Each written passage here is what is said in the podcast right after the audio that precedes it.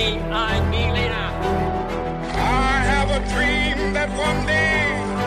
Wollen wir den totalen Krieg? Niemand hat die Absicht, eine Mauer zu errichten.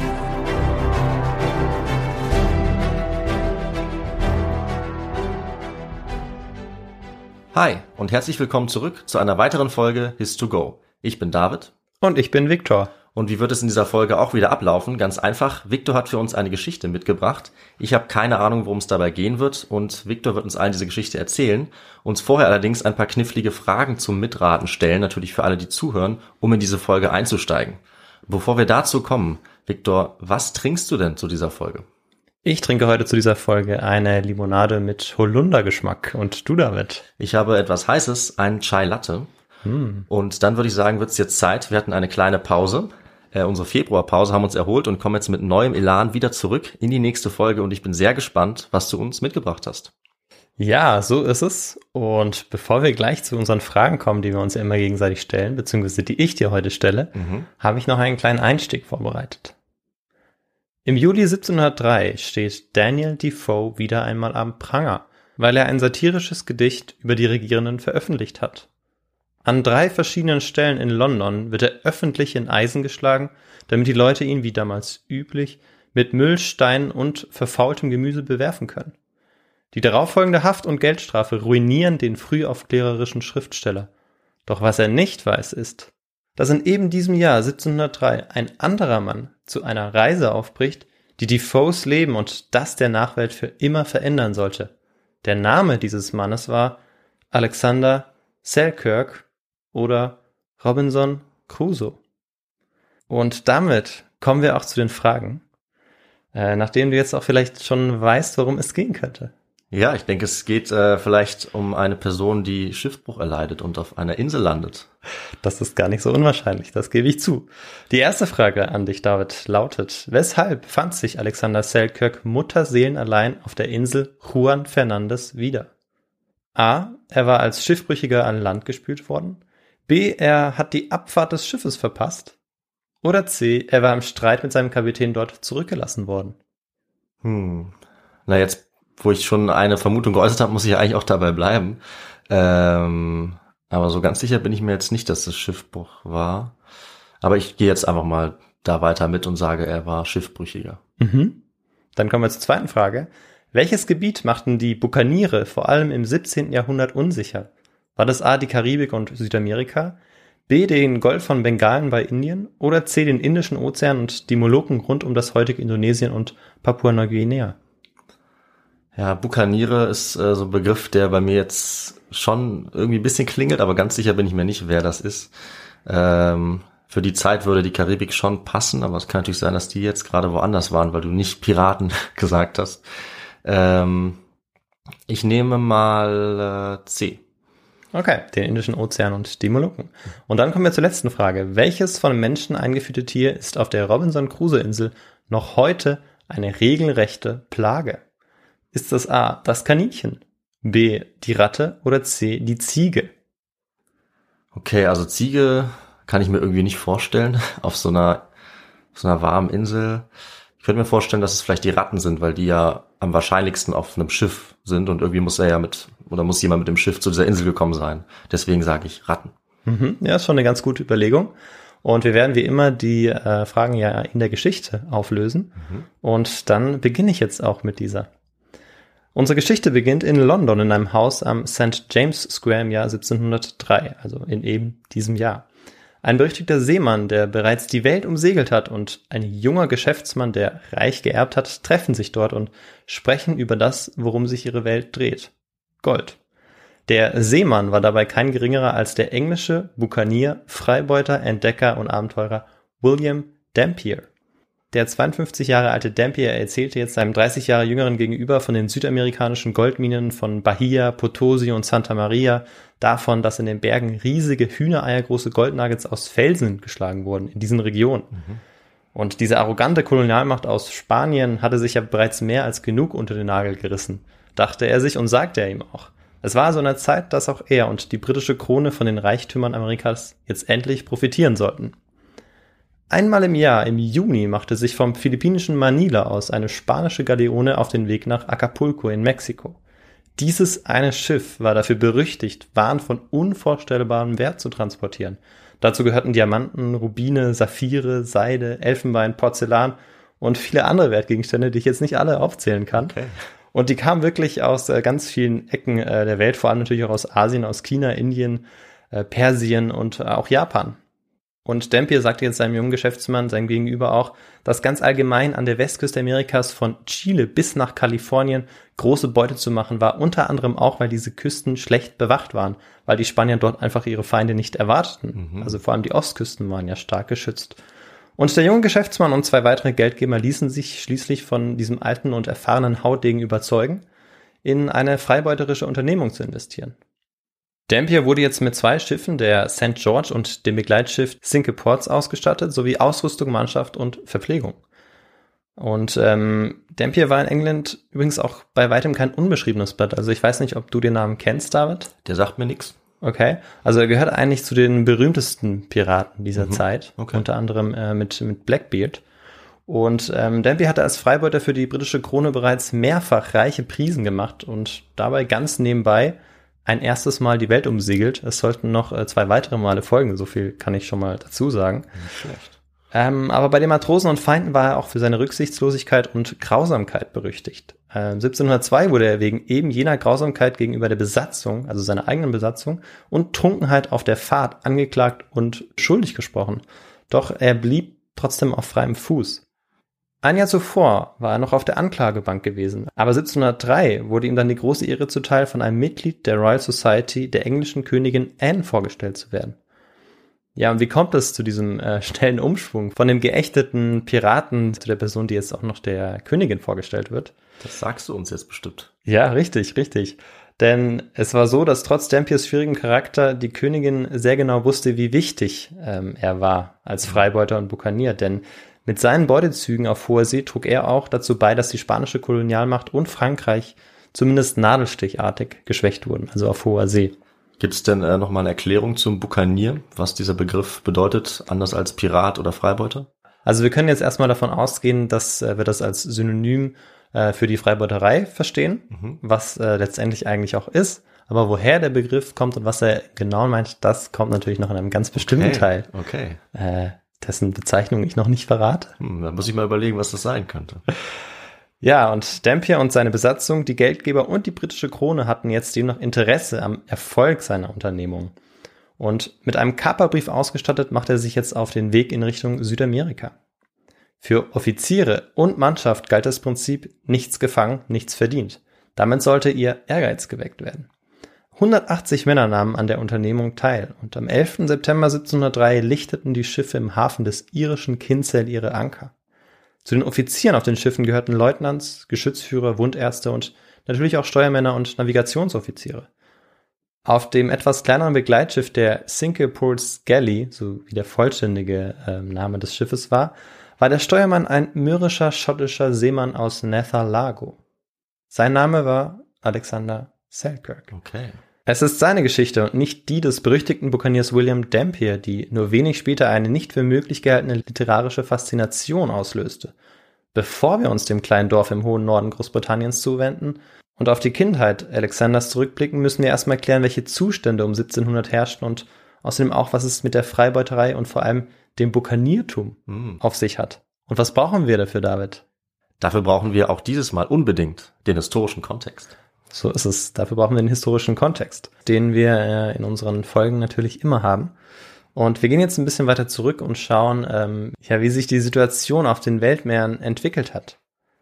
In jedem Fall ist es so, dass ähm, seit bekannt wurde, dass vor allem andernorts seltene Kostbarkeiten wie Gewürze, Edelsteine und Gold zu finden waren und dann auch die technischen Möglichkeiten für die Seefahrt gegeben waren im 15. und 16. Jahrhundert, dass sich dann Europäerinnen und Europäer auf den Weg machten, diese Weltmeere zu erkunden und eben in diese Gebiete vorzudringen.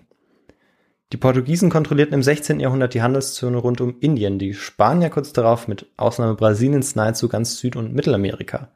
Mit Neid betrachteten die anderen europäischen Großmächte wie Portugal und vor allem Spanien jetzt damit ihre Schatzkammern füllen konnten. Und vor allem eine nach Westen gewandte Großmacht konnte und wollte dabei nicht tatenlos zusehen Und das war natürlich Großbritannien. In unterschiedlichen Bündniskonstellationen führten ab der Mitte des 17. Jahrhunderts die englische Krone, Spanien und später auch Frankreich Krieg. Also vorher auch, aber das äh, äh, für, die, für die Relevanz der Geschichte Ja. ist jetzt vor allem, sind diese Kriege interessant.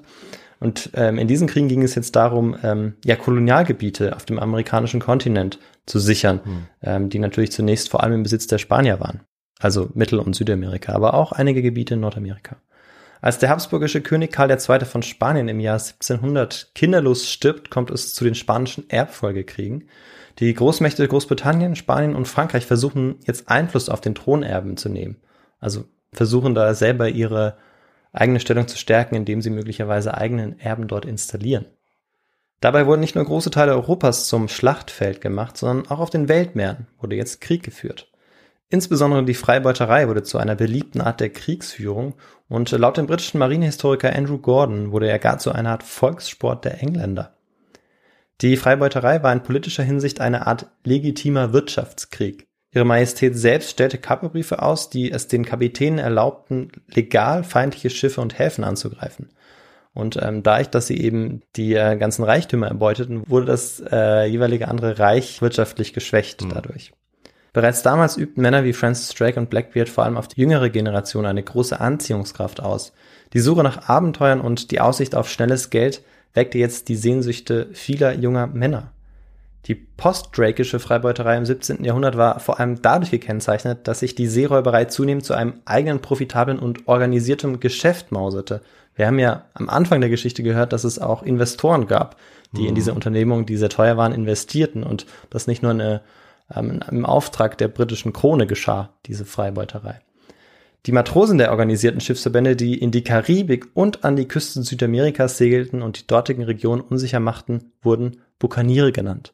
Und das äh, war auch die Antwort auf die erste Frage Mist. äh, und damit nicht die Molukken, über die sie aber äh, meistens zurückgefahren sind. Ja, ärgerlich. Eigentlich äh, hätte ich mir das denken können, aber habe mich auf die falsche Fährte locken lassen von dir. Ja, durch diesen Begriff Bukanier.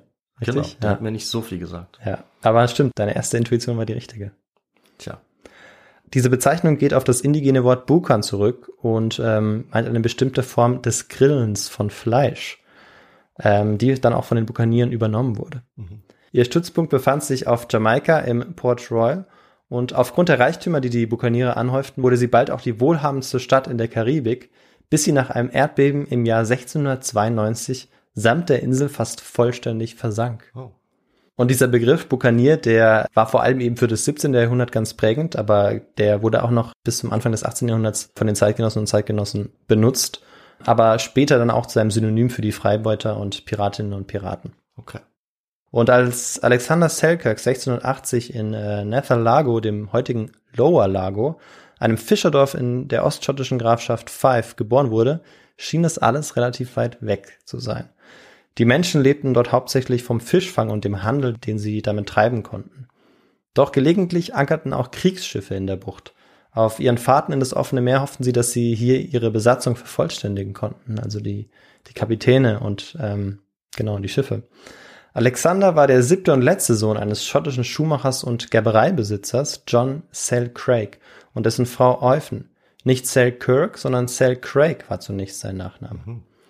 Sein Vater erwartete jetzt natürlich von ihm, dass er in seine Fußstapfen trete und die anstrengende Arbeit als Gerber und Schuster aufnehme.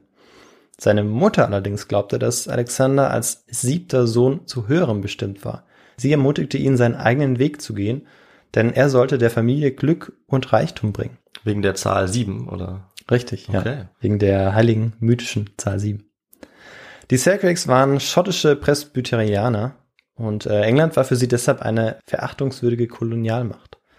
Im Jahr 1689 spitzt sich die politische Lage in Großbritannien zu.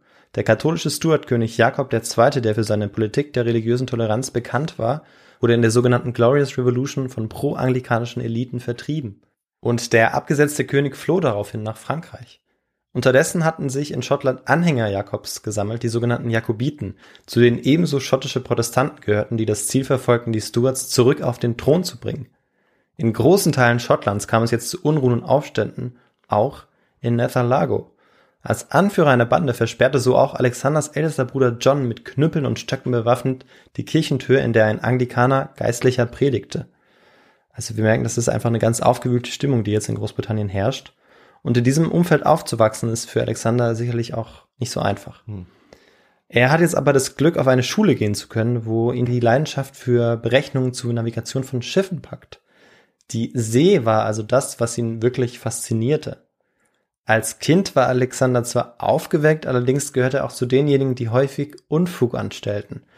1695, also im Alter von 15 Jahren, wurde er wohl auch deshalb zu einer Disziplinarsetzung der Kirchenältesten vorgeladen. Oh. Den genauen Grund, weshalb er dort auftauchen musste, kennen wir aber nicht. In den Gemeindeakten aus dieser Zeit ist uns lediglich Folgendes überliefert. Am 27. August 1695 tagte das Ältestengericht. Alexander Selcraig, Sohn des John Selcraig, wurde aufgerufen, erschien aber nicht, da er auf See gegangen ist. Diese Angelegenheit wird bis zu seiner Rückkehr vertagt. Oh. Der hitzköpfige Teenie Alexander war in diesem aufgeladenen politischen Umfeld tatsächlich jetzt zur See geflüchtet. Und da nimmt er jetzt auch früh Kontakt zu den Bukanieren auf. Doch ähm, große Fahrten nach Südamerika äh, oder an die Westküste Chiles oder Kolumbiens ähm, ist ihm erstmal nicht vergönnt. Das ändert sich aber drei Jahre später, denn 1698 sticht er jetzt ganz nebenbei zu einer historischen Mission in See. Und ich bin gespannt, David, ob du davon schon mal gehört hast. Okay, ähm, sag's mal bitte. Ja, gemeinsam mit 1200 Freiwilligen entschließt er sich dazu, am Versuch teilzunehmen, ein schottisches Kolonialreich mitten in Panama aufzubauen. Ja, davon habe ich schon gehört, tatsächlich. Ja? ja, doch, also wenn ich das richtig in Erinnerung habe, ist es ein ein sehr großer historischer Fall von ähm, ja von Fehlschlag oder vielleicht auch von Betrug. Also ich glaube, das geht äh, mächtig in die Hose, wenn ich das richtig im Kopf habe. Ja. Wir kennen ja Schottland nicht zu Unrecht gerade nicht als Kolonialmacht, weil dieser Plan äh, eine ziemliche Katastrophe war. Und damit hast du vollkommen recht. Und das kann man an der Stelle schon vorwegnehmen. Und Alexander Selkirk war tatsächlich eben bei dieser Unternehmung dabei. Mhm. Ähm, aber ich erzähle trotzdem noch ganz kurz, äh, wie das Ganze denn gescheitert ist. Ja, unbedingt. Und was das für Folgen hatte, vor allem dann auch für Schottland. Fünf Schiffe machen sich jetzt auf den Weg, dieses sogenannte Darien-Projekt umzusetzen. Schottland, das zwar seit 1603 in Personalunion mit England regiert wurde, zu dieser Zeit aber noch unabhängig war, hatte hierfür ein riesiges Vermögen aufgebracht. Und am Isthmus von Darien, einer Landenge in Panama, sollte ein schottischer Stützpunkt errichtet werden.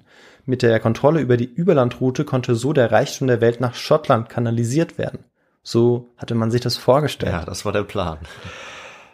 Und ja, die Mission verlief tatsächlich von Anfang an katastrophal. Bereits die Hinfahrt ist ein Desaster. Die Schiffe geraten in einen Sturm und nach wenigen Tagen fangen Nahrungsmittel an zu schimmeln. Nahezu jeden Tag sterben Menschen. Im Herbst 1698 treffen die Schiffe dann doch schließlich in der Küste von Darien ein. Die Kolonie New Caledonia wurde gegründet nach dem alten keltisch-lateinischen Namen Schottlands Caledonia. Doch das Land, das sie vorfinden, ist eigentlich nicht besiedelbar und noch dazu Moskito und Malaria verseucht. Der benachbarte indigene Stamm der Kuna meidet diese Gegend deshalb sogar. Ein ziemlich böses Omen, hm. könnte man meinen, oder ja, äh, ist es dann auch. Ähm, ja, und sie halten 15 Monate nur durch, bis Anfang 1700. Nachdem die Siedler von Neukaledonien auch noch in einen Krieg mit den Spaniern verwickelt werden, ist äh, wirklich jede Hoffnung verloren. Und jetzt bricht eine schottische Rettungsflotte auf, um die übrig gebliebenen Menschen äh, ja zu retten. Frauen, Männer und Kinder. Und von den fünf Schiffen, die aufgebrochen waren, kehrte nur eines zurück. Das heißt, von 1200 Menschen waren weniger als 300 jetzt zurückgekommen. Schottland hatte dabei äh, die Hälfte seines gesamten liquiden Vermögens verloren, mhm. weil sie das in dieses Projekt gesteckt hatten und sie waren jetzt de facto pleite. Und die Königin Anne sah jetzt die Gelegenheit, die Unabhängigkeit Schottlands zu beseitigen, was dann tatsächlich im Jahr 1706 und 1707 im Act of Union geschah. Alexander Selkirk hatte dieses sogenannte Darien-Desaster aber überlebt. Doch er war sichtlich gezeichnet von diesem Desaster und zurück in der Heimat tendierte er jetzt auch im Erwachsenenalter noch zu unschicklichem, ja eigentlich auch aggressivem Verhalten. Im November 1701, als er 21 Jahre alt ist, bricht in seinem Elternhaus ein Tumult aus. Alexander soll seinem Bruder oder mehrere Brüder sogar, seinen Vater und letztlich auch seine Mutter äh, in einem Streit geschlagen und wüst beschimpft haben. Auslöser hierfür war, dass sein Bruder ihm mehr Wasser zu trinken gegeben hatte und daraufhin verspottet hatte, was Alexander äh, natürlich nicht auf sich sitzen lassen Mhm. wollte. Aber er hat natürlich völlig überreagiert. Erneut wurde er jetzt mehrfach dazu aufgefordert, sich in der Kirche einzufinden, in die Kanzel zu treten und sich vor der versammelten Gemeinde und den Ältesten wegen seines skandalösen Betragens rügen zu lassen. Letztlich, nach äh, mehreren ähm, ja, Versuchen, gehorchte er und gelobte Besserung, doch bereits in diesem Moment, als er das eigentlich aussprach, wusste er, dass das Dorfleben nichts für ihn war. Er sehnte sich nach der See und ihren größeren Gefahren und Freuden und er war ja schließlich Seemann, Kämpfer und Überlebenskünstler. Nichts hielt ihn eigentlich in Nethalago. Über das, was dann geschah, wissen wir nur wenig. Alexander segelte wohl mit der erstbesten Anfrage, die er erhielt, im März oder April 1703 nach England. Als Sailing Master, Steuermann oder Navigationsoffizier auf der Cinque Porte Galley heuerte er an, an der Seite des berüchtigten Buccaneers William Dampier mit dem Namen Alexander Selkirk. Mhm. Also jetzt ähm, hieße auch offiziell so, wobei ähm, Historikerinnen und Historiker herausgefunden haben, dass sein Name ja ständig oder in offiziellen Dokumenten ständig anders geschrieben wird. Vielleicht hat ihn jemand falsch verstanden. Ja. Aber vielleicht können wir es auch als Moment sehen, wo er sein altes Ich hinter sich lässt und mit ein paar neuen Buchstaben jetzt äh, aufbricht zu neuen Taten oder zu neuen äh, Unglücken. Ich würde auch sagen, dass genau das eigentlich die, die Idee dahinter war jetzt von ihm. Und wir brechen jetzt auch zu diesen neuen äh, Taten beziehungsweise zu diesen neuen Situationen auf, denen er sich jetzt stellen muss. Der Kapitän der St. George, von dem Alexander bisher nur Geschichten gehört hatte, also Dampier, äh, war jetzt sein Kommandant. Alexander Selkirk war Steuermann auf der 130 Tonnen schweren Sinkeport Galley und ihr Kapitän war Charles Pickering. Am 11. September 1703 verließen jetzt die beiden Schiffe das irische Kinsale dort, wo sich die beiden Schiffe getroffen hatten. 180 Mann brachen in Richtung Süden auf. Dreimal so viele, wie man eigentlich gebraucht hätte, denn man richtete sich bereits darauf ein, dass ähm, die Fahrt sehr verlustreich Oh, sein würde. okay. Das erste Zwischenziel äh, der kleinen Flotte war Madeira, die portugiesische Insel im Nordwesten Afrikas.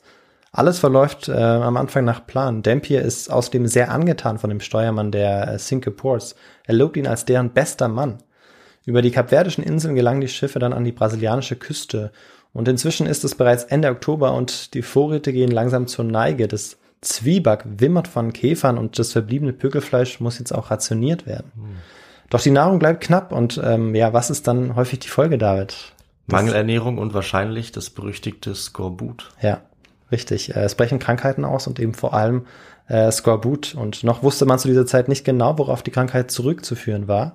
Äh, Das kommt dann erst Mitte des 18. Jahrhunderts und ist eigentlich auch eine ganz interessante ähm, Geschichte oder Episode, Ja, ähm, die man sich mal anschauen könnte. spielt eigentlich in allen äh, Episoden auf See eine Rolle eben bis zu dieser Zeit. Ja, Weil die Leute einfach nicht merken, dass sie äh, ja einen Apfel essen sollten oder eine Zitrone oder Limette mitnehmen sollten. Genau, weil es ja auf den Vitamin C-Mangel zurückzuführen ist, diese Krankheit. Und äh, Mattigkeit, Apathie, Zahnfleischentzündung, übelriechender Atem, Lockerung und Ausfall der Zähne sind nur einige der Symptome, die dann letztendlich aber auch zum Tod führen. Und diese Krankheit bricht aus, viele Matrosen sterben. Aber die Reise geht weiter, weil die Verluste waren ja einkalkuliert. Am 2. November passieren die Schiffe dann den Äquator. Die Gesunden erhalten daraufhin die traditionelle Taufe. Sie wurden mit einer Leine zur großen Ra hochgehieft und ins Meer fallen gelassen, wo man sie dann wieder rausfischte. Das war äh, die traditionelle Art, ähm, ja, das Überqueren des Äquators Ja. zu zelebrieren auf dem Schiff. Inzwischen wütete auf dem Schiff aber auch eine Fieberepidemie, der schließlich auch der Kapitän der Cinque Ports Pickering erlag. Ersetzt wurde er durch den 21-jährigen Leutnant Thomas Stradling und Selkirk hielt ihn für hochmütig und arrogant und mochte ihn jetzt nicht besonders. Hm. Für das Gleichgewicht innerhalb der Gruppe war Pickerings Tod ein schwerer Verlust, berichtet auch später ein Matrose äh, in seinen Tagebüchern. Auch die beiden Kapitäne Stradling und Dampier verstanden sich eigentlich nicht besonders gut und stritten ständig darum, welchen Kurs jetzt die Schiffe nehmen sollten. Als sie das Horn passieren, sind sie bereits fünf Monate auf hoher See unterwegs. Ihre Speisevorräte waren übersät mit Ameisen und inzwischen auch Kakerlaken. Die Schiffe waren in einem schlechten Zustand und fingen auch an zu lecken und Gold hatten sie noch keins zu Gesicht bekommen, geschweige denn dann auch eine Prise gemacht. Die Zustände waren also extrem kritisch und hinzu kam, dass der Kommandant und Kapitän William Dampier immer unbeherrschter wurde und ständig betrunken war. Daraufhin brachen auch Meutereien aus, doch um die Stellung der beiden Kapitäne zu gefährden, waren die Matrosen einfach zu schwach. Auf der Cinque Ports waren von den 90 Matrosen nur noch 42 übrig und auch auf der St. George waren die Verluste hoch. Dann endlich am 6. Mai 1704, nachdem sie acht Monate unterwegs waren, scheint sich das Schicksal zu wenden. In der Nacht überraschen sie ein spanisches Handelsschiff. Dampier und einer seiner Getreuen verladen die Schätze, Perlen, Seiden, Barren von Silber und Gold in äh, den Laderaum der St. George. Währenddessen kümmert sich die Mannschaft darum, die Lebensmittel zu verladen, bevor sie sich selbst die restliche Beute unter den Nagel reißen will. Doch zu ihrem Erstaunen gibt Dampier den Befehl zum Aufbruch. Ralph Cliff, einer der Matrosen, schrieb später zu diesem Moment, nachdem Dampier und Morgan sich nach Herzenslust bedient hatten, erlaubten sie den Männern nicht, das Schiff zu durchsuchen, sondern ließen es samt Besatzung und allen noch an Bord befindlichen Gütern wieder frei. Und er hätte es den Männern der St. George und Singapore Galley fast nicht gestattet, sich mit Kleidung zu versorgen, obwohl sie diese dringend nötig hatten. Die Männer sind jetzt total empört, dass sie eben nicht, sich nicht selber bedienen können auf mhm. dem Schiff ähm, und zumindest das, was noch übrig geblieben ist, erbeuten können und ähm, fühlen sich auch hintergangen. Vor allem natürlich diejenigen, die auf ähm, dem anderen Schiff waren, also nicht der St. George, sondern äh, der Port. Und ein Grund für diese plötzliche Laune Dampiers war wohl, dass er einen korrupten Deal mit dem Kapitän des spanischen Handelsschiffes gemacht hatte. Allerdings ist das nur eine Vermutung. Aber unabhängig davon, äh, weshalb Dampier sich jetzt so verhielt, was er übrigens des Öfteren tat, kommt es jetzt zum offenen Bruch. Die Wege der Schiffe trennen sich. Selkirk segelt mit Stradling weiter. Eigentlich mochte er ihn ja nicht besonders, aber er dachte sich, dass er immer noch allemal besser war als dieser gewalttätige und hinterhältige Trunkenbold Dampier. Die St. George sucht vor Peru weiterhin erfolglos nach der legendären vollbeladenen spanischen Galeone aus Manila. Die Singapore allerdings, auf der sich Selkirk befindet, segelt jetzt ziellos weiter. Das Schiff ist in einem wirklich sehr schlechten Zustand und die Vorräte knapp. In die Heimat zurückzukehren scheint auch ausgeschlossen. Im September 1704 erreicht das Schiff von Ruderbooten geschleppt die große Bucht einer Insel. Dampier hatte bereits 1680 dort geankert und Stradling erzählt, dass es hier Proviant, Frischwasser und ausreichend Holz gab. Das Schiff wurde jetzt überholt und auf Vordermann gebracht. Ein Monat später, als das Schiff wieder fahrtüchtig war und die Besatzung sich erholt hatte, gab Stradling den Befehl zum Aufbruch. Er wollte vor Peru segeln und endlich Gold erbeuten. Alle Mann setzten sich in Bewegung. Außer einer. Alexander Selkirk verweigerte den Befehl und riet der Besatzung, selbiges zu tun. Das Schiff wird untergehen, warnte Selkirk die Männer. Der Rumpf ist von Würmern zerfressen. Es kam zum Streit zwischen dem Steuermann und seinem Kapitän. Er bleibe auf der Insel, sagte Selkirk, sicher, dass sich ihm einige Männer anschließen würden. Doch nichts geschieht. Niemand stellt sich an seine Seite. Er bleibt alleine. Als die Vorbereitungen zur Abfahrt abgeschlossen sind und Selkirk langsam spürt, dass niemand seine Haltung teilt, bittet er Stradling um Verzeihung. Er möchte jetzt doch zurück auf das Schiff. Doch zu seinem Entsetzen wird es ihm verboten. An Selkirks Ungehorsam möchte Stradling ein Exempel statuieren. Der Steuermann bettelt, ja fleht seinen Kapitän an, doch dieser bleibt hart. Bis zuletzt versucht er irgendwie auf das Schiff zu kommen, aber es ist zu spät. Als er sieht, wie das Schiff in das offene Meer verschwindet, ist er sich immer noch nicht sicher, ob das jetzt ein Scherz ist oder ob es vielleicht nicht doch zurückkehrt. Ja, weil er kann es einfach nicht glauben, dass das jetzt passiert und es passiert aber nicht. Das Schiff kommt nicht mehr zurück. Die anderen Offiziere, die äh, überreden Stradling auch nicht zurückzukehren, mhm. was Alexander inständig hofft. Und Selkirk war jetzt alleine auf dieser völlig verlassenen Insel. Stradling hatte ihm eine Matratze, eine Muskete, eine Pistole, etwas Schießpulver, eine Axt, ein Messer, seine Navigationsinstrumente, ein Kochtopf, zwei Pfund Tabak, etwas Käse und Marmelade, eine Flasche Rum und eine Bibel dagelassen. Immerhin eine Bibel, hat er was zu lesen. So ist es. Und ja, damit haben wir auch äh, die zweite Frage aufgedeckt. Und tatsächlich ist es äh, nach der wahren Geschichte sozusagen des Robinson Crusoe so, dass Alexander Selkirk sich weigert, auf das Schiff zurückzukehren. Mhm. Äh, und deshalb ein Streit ausbricht und er deshalb äh, auf dieser Insel bleiben muss. Ja, Alexander Selkirk ist jetzt auf dieser unbewohnten Insel. Und ähm, diese Insel ist 1574 vom spanischen Kaufmann Juan Fernandez entdeckt worden und ist vorher auch äh, noch nie von Menschen besiedelt gewesen. Sie lag 650 Kilometer westlich der chilenischen Hafenstadt Valparaiso, mitten im Pazifik.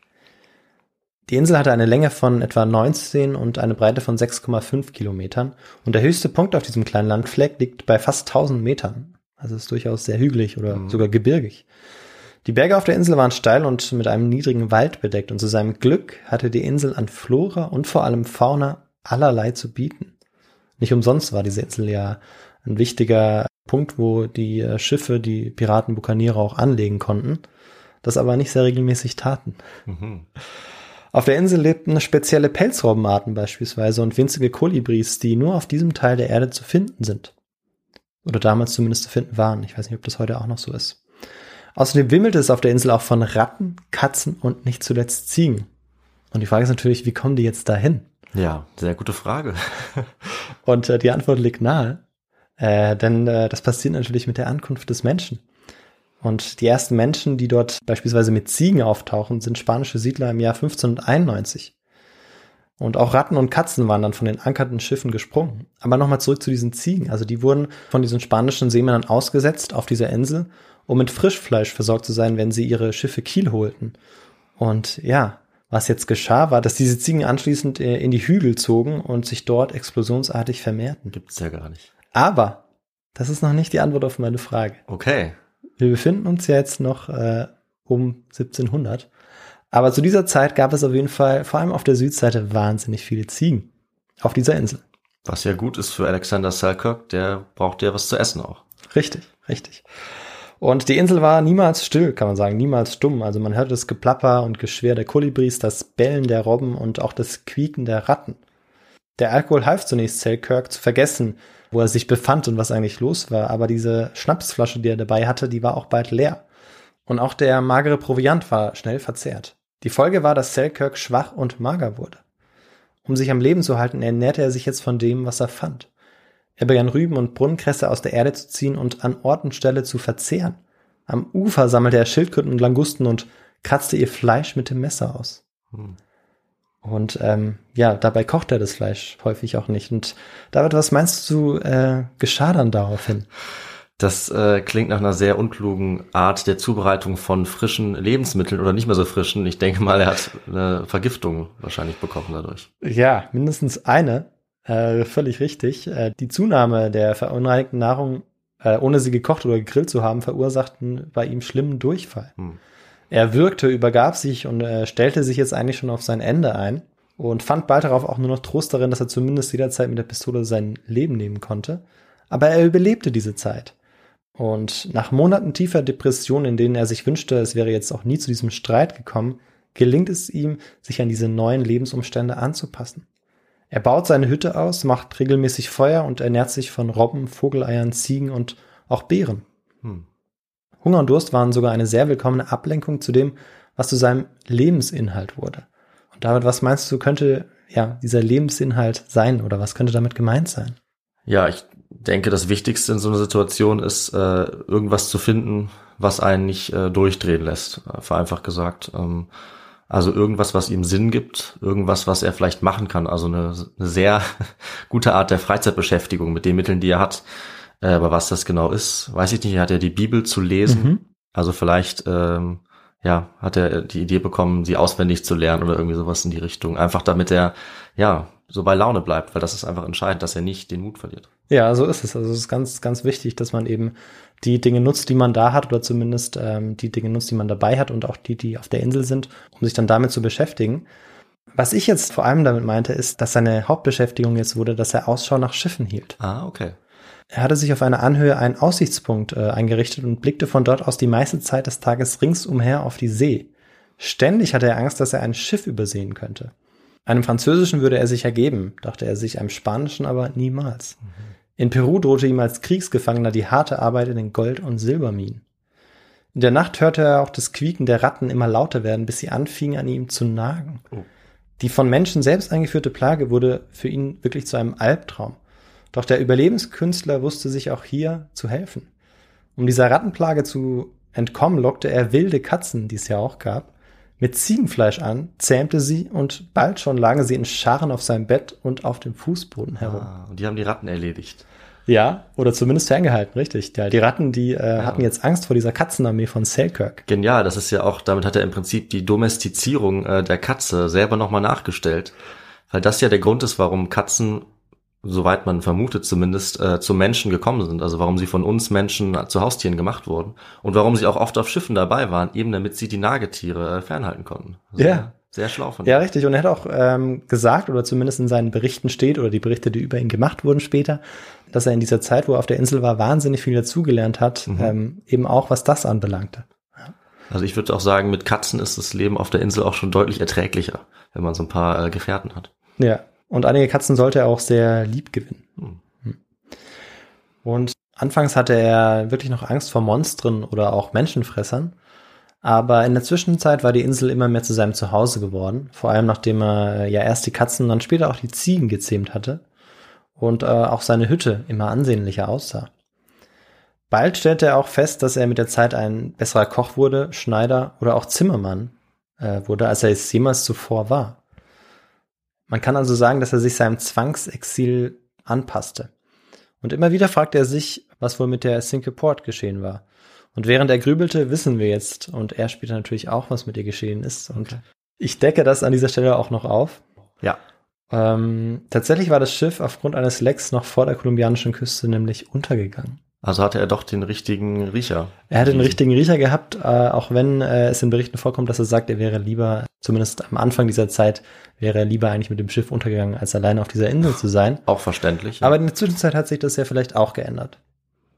Damit Alexander nicht langweilig wurde, suchte er sich jetzt neue Beschäftigungen, denn du, vor allem du hattest es vorher angesprochen, dass das ja eine ganz wichtige Sache ist, wenn mhm. man verlassen und alleine auf dieser Insel ist und Nahrungsmittelbeschaffung und auch Ausschau halten von Schiffen, das reicht äh, einfach nicht aus.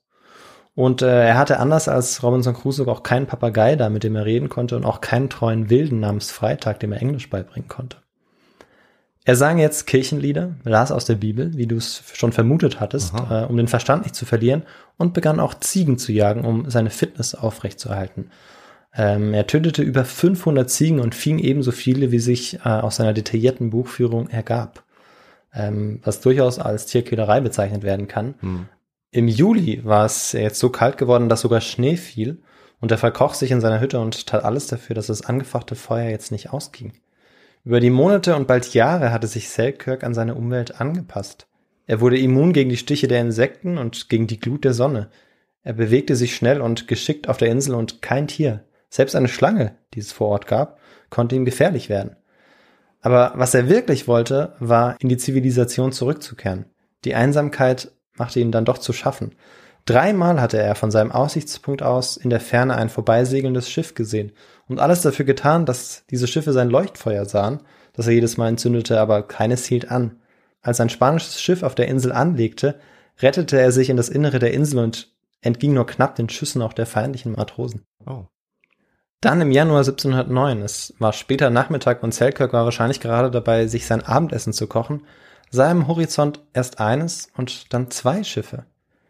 Er rannte zu seinem Aussichtspunkt und konnte sein Glück kaum fassen. Zwei englische Schiffe, die der Cinque Ports und der St. George verblüffend ähnlich sahen, segelten direkt auf die Insel zu. Überglücklich bereitete Selkirk ein riesiges Willkommensfeuer vor, er sammelte schnell noch ein paar Rüben und Kräuter und schlachtete drei Ziegen, um seinen Gästen einen ansprechenden Empfang vorbereiten zu können. Vier Jahre und vier Monate hatte er allein auf der Insel verbracht, als am 31. Januar die Schiffe in die Bucht segelten. Das sind 38.000 Stunden oder 2.280.000 Minuten. Okay. Also eine sehr lange Zeit. Doch vor der Zusammenkunft kommt es zu einem letzten, ja fast tragischen Moment, als die Männer Selkirks Feuer sehen, glauben sie, dass ihre Feinde, Spanier oder Franzosen, bereits ja, an der Insel anlegen und dass sie das sind. Die ganze Mannschaft wird in einen Alarmzustand versetzt. Als sie in der Ferne das wild gestikulierende, haarige Etwas sehen, das in stinkenden Ziegenhäuten gekleidet war, richten sie ihre Feuerwaffen darauf. Bis dieses Wesen sich schließlich als Mensch entpuppt und in einem gebrochenen Englisch sagt, ausgesetzt. Selkirk erkannte, dass es sich bei den Matrosen um die Männer Dampiers handelte doch glücklicherweise war der verhasste Stradling nicht unter ihnen. Hm. Dampier war in der Zwischenzeit nach der ersten Unternehmung im Jahr 1707 mit nahezu leeren Händen nach Großbritannien zurückgekehrt. Und obwohl die Investoren ihn anklagten und Korruption verwarfen, wurde er kurze Zeit später 1708 mit neuen Schiffen ausgestattet und auf einen erneuten Raubzug vor die peruanische Küste geschickt. So wichtig war er als Freibeuter einfach. Die Insel war jetzt angelaufen, um das Schiff zu überholen und Verpflegung zu beschaffen. Und ja, so kommt es zu dieser glücklichen Zusammenkunft. Einige Wochen sind sie jetzt äh, auf der Insel, bevor sie dann von der Insel Juan Fernandez aufbrechen. Und der Kapitän des zweiten Schiffes, Wood Rogers, schrieb in seinem Tagebuch zum Tag der Abreise von der Insel, Unsere Pinasse kehrte vom Ufer zurück, beladen mit Langusten und einem Mann in Ziegenfällen, der wilder aussah als die ursprünglichen Eigentümerinnen derselben. Hm. Nur widerwillig ließ er sich den Bart rasieren und Kleidung anlegen, doch zurück in der Zivilisation und auf dem Schiff passte sich Selkirk tatsächlich sehr schnell wieder an. Bald war er wieder als Navigator eingespannt. Oh. Nur sein Englisch blieb sehr gebrochen. Ach, tatsächlich, obwohl er ja Muttersprachler war. Ja, aber wegen dieser langen Zeit, in Ja. der er ganz alleine und einsam gewesen. Ja, ich meine, vier Jahre sind lang, aber vielleicht doch auch nicht so lang. Deswegen konnte er sich dann vielleicht wieder eingewöhnen. Wenn es jetzt 20 Jahre gewesen wären, dann wäre es sicherlich nochmal eine ganz andere Geschichte. Aber selbst diese vier Jahre haben echt äh, schon viel ausgemacht, sodass Ja.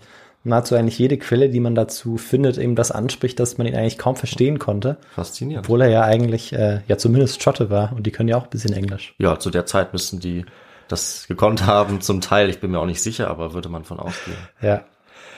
Ja, doch, Selkirk hatte nicht nur sich als Lebewesen äh, mit auf das Schiff gebracht, sondern auch noch ein anderes. Und äh, du hast es schon richtig vermutet, denn er hat noch äh, einer seiner vielen Katzen mitgenommen. Also Mhm. nur eine, er mochte ja einige, Ja, äh, aber eine hat er tatsächlich mitgenommen, auch schön. Ja. Hätte ich auch gemacht. die dann äh, weiterhin auch Ratten auf dem Schiff jagen konnte, die sie ja schon auch sehr gut auf der Insel gejagt hatte. Ja. Auf der Rückfahrt gelingt den Bukanieren oder Freibeutern dann auch der große Coup. Die berüchtigte Galeone aus Manila wird jetzt erbeutet und über die Molukken, Batavia und das Kap der Guten Hoffnung kehren sie schließlich zurück nach London. Zwei Jahre nachdem sie von der Insel aufgebrochen waren, liefen die Schiffe am 14. Oktober 1711 in London in der Themse ein. Die Investoren hatten bereits aus Briefen aus Batavia von der reichen Beute erfahren und empfingen die Männer jetzt mit gierigen Augen. Außerdem hatten sie von dem ungewöhnlichen Schicksal eines der Matrosen gehört. Wer war dieser Alexander Selkirk und hat es ihn wirklich gegeben? Wie hat er überlebt? fragten sie sich diese vier Jahre und vier Monate. Seine abenteuerliche Geschichte sprach sich bald rum. Selkirk wurde interviewt, die Tagebücher der Kapitäne durchleuchtet und 1712 wurde das Buch Cruising Voyage vom Kapitän Woods Rogers veröffentlicht. Es enthielt auch einen Bericht über Selkirks Abenteuer. 1713 wurde der Bericht in der Zeitschrift The Englishman veröffentlicht. In den Kreisen der Lesenden war es noch lange die populärste Geschichte. Acht Jahre hatte Alexander Selkirk in der Fremde verbracht, die Welt umsegelt, das zu dieser Zeit wohl reich beladenste Schiff erbeutet und dabei mehr als die Hälfte der Zeit in Einsamkeit verbracht.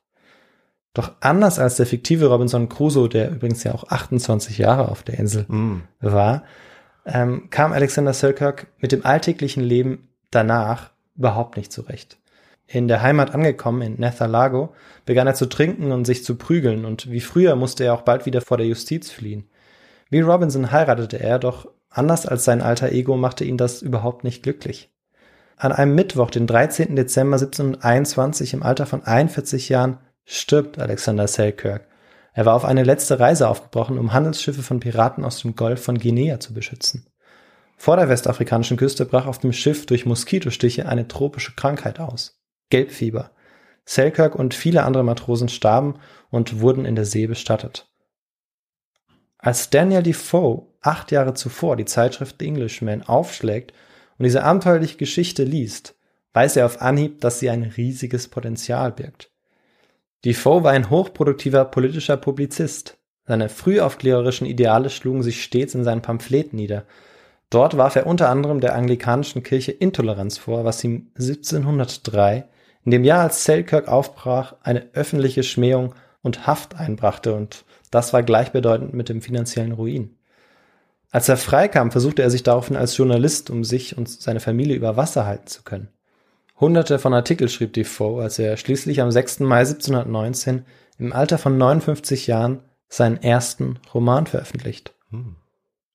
Und der Titel dieses ersten Romans lautet Das Leben und die seltsamen, überraschenden Abenteuer des Robinson Crusoe, eines Seemanns aus York. Ob er die Person, dessen Geschichte ihm als Vorlage diente, je traf, können wir heute nicht sicher sagen. Doch es steht außer Frage, dass ihn diese Geschichte, die in Zeitschriften und Pubs ja in ganz England und bald Europa die Runde machte, dass ihm diese als Vorlage diente. Sie hatte ihn zu dem inspiriert, was nichts weniger wurde als einer der berühmtesten Abenteuerromane aller Zeiten. Innerhalb kürzester Zeit wurde er in gefühlt sämtliche europäischen Sprachen übersetzt. Robinson Crusoes sonderbare Geschichte wurde schlagartig zu einem Weltklassiker. Die Menschen identifizierten sich mit dieser gar nicht so fiktiven Person, projizierten sich in sie hinein und fragten sich, was würde ich tun, wenn ich in diese Lage geriete? Mhm. Alexander Selkirks Geschichte wurde in der Verarbeitung von Daniel Defoe zum Vorbild der sogenannten Robinsonaden, von Geschichten, die vom Kampf ums Überleben auf einer einsamen Insel handeln. Die Insel, auf der Selkirk gelebt hat, wurde 1966 in Robinson Crusoe umbenannt. Heute erinnert ein Gedenkstein an das Schicksal von Alexander Selkirk. Doch auch nach dem wahren Robinson Crusoe wurde eine Insel benannt, die Insel ganz im Westen des heutigen Juan Fernandez Archipels. Sie ist inzwischen in Alejandro Selkirk umbenannt worden. Hm. Damit ist die Geschichte um die Entstehung einer der erfolgreichsten Romangeschichten erzählt. Aber die Insel, äh, die existiert ja immer noch und eine Frage müssen wir noch auflösen. Und auf dieser Insel Robinson Crusoe leben heute etwa 1000 Menschen. Mhm. Also sie ist äh, bei weitem nicht mehr äh, unbevölkert oder unbelebt. Nach den Ziegen und Ratten kam durch den Menschen, ja durch deutschstämmige Siedler 1935 ein anderes Tier auf die Insel.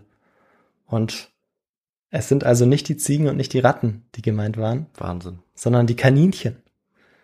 Aus den sechs Kaninchen wurden bald Hunderte, Tausende, heute werden sie auf hunderttausend geschätzt und die Kaninchenplage nimmt bis heute kein Ende. Die Insel ist daher leider auch ein besonders drastisches Beispiel dafür, wie der Mensch die Umwelt zerstört.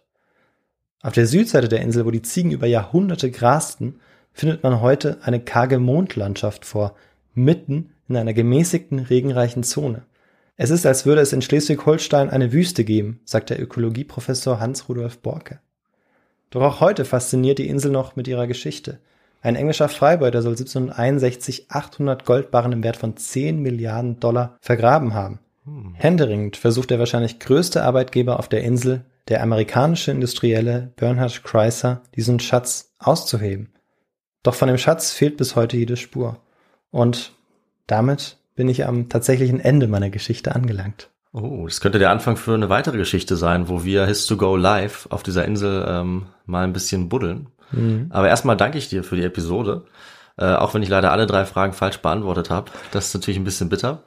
Aber die haben ja auch noch unerwartete Twists und äh, neue Entwicklungen äh, beinhaltet diese Fragen. Du warst immer sehr nah dran, ja.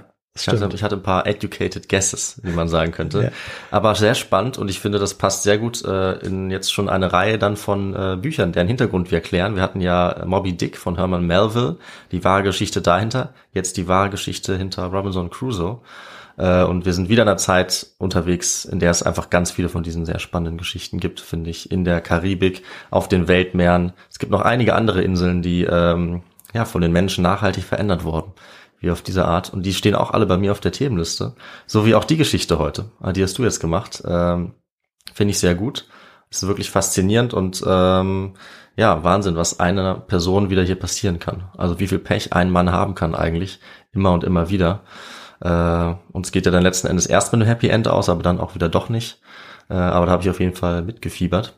Aber was noch nicht so ganz äh, klar geworden ist, ist vielleicht, was jetzt alles für Quellen äh, zur Verfügung stehen, um genau über sein Leben jetzt äh, alles zu erfahren, was man erfahren kann. Hat er selber denn äh, überhaupt was geschrieben über sein Leben? Äh, von ihm selbst gibt es keine Überlieferung. Ähm, allerdings wurden, äh, wurde er noch zeitlebens interviewt. Ja. Ähm, und die wichtigste Quelle, ähm, auf die dann auch die Buchvorlage sich eigentlich stützt, von Daniel Defoe, ist tatsächlich das ähm, 712 veröffentlichte Buch von einem Kapitän eines der Schiffe, das ihn dann zurückgebracht okay. hat. Das enthält ganz viele Details. Und auch sonst im 19. Jahrhundert ähm, hat auch einer der ersten äh, Biografen noch mit Nachkommen, ich glaube mit dem Urgroßneffen, mhm. ein Interview geführt und daher stammen dann auch einige Quellen. Und auch äh, von den anderen Kapitänen gibt es Berichte darüber. Äh, von ihm selbst äh, allerdings keine Quelle, soweit ich weiß. Okay. Genau. Ja. ja. Aber zusammengefasst ist das Ganze ganz gut ähm, in äh, einer Biografie, die äh, 2001 geschrieben wurde von Diana Suhami, Selkirks Insel, die wahre Geschichte von Robinson Crusoe, das ich sehr empfehlen kann, wer noch äh, mehr Details erfahren möchte. Mhm. Und ähm, ich möchte die Person nennen, die mich auf diese Geschichte gebracht hat. Ähm, und das war Yannick. Vielen Dank für diesen Tipp, für diese spannende Geschichte. Und bevor wir gleich zum Ende des Podcasts übergehen, zu unserem letzten Teil, möchten natürlich nicht vergessen, wie die aktuelle Situation gerade in der Ukraine ist mit dem schrecklichen Krieg. Und ähm, ja, wir möchten natürlich auch sagen, dass wir an der Seite der Ukrainerinnen und Ukrainer stehen und hoffen, dass dieser Krieg ähm, so bald wie möglich aufhört und ähm, hoffen, dass wir ähm, jetzt mit dieser Folge ähm, zumindest ein bisschen nebenbei unterhalten konnten.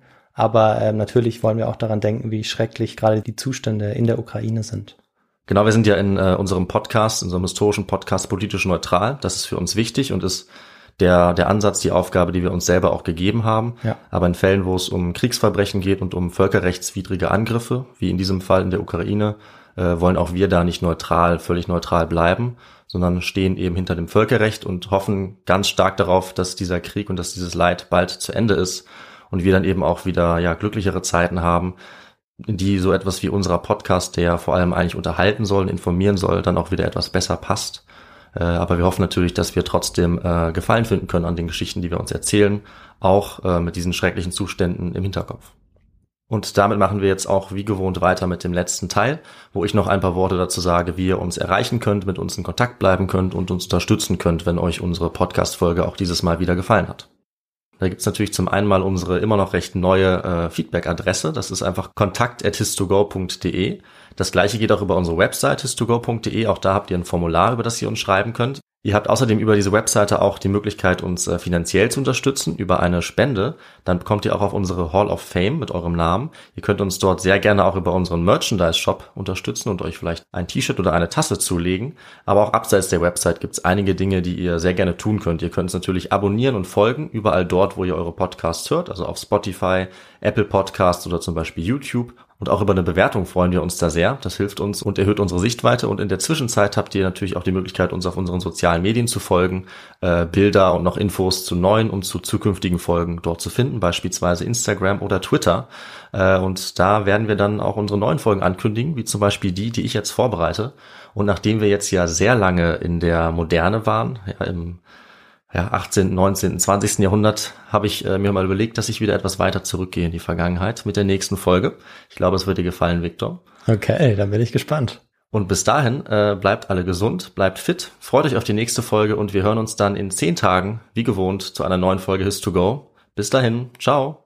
Macht's gut, tschüss.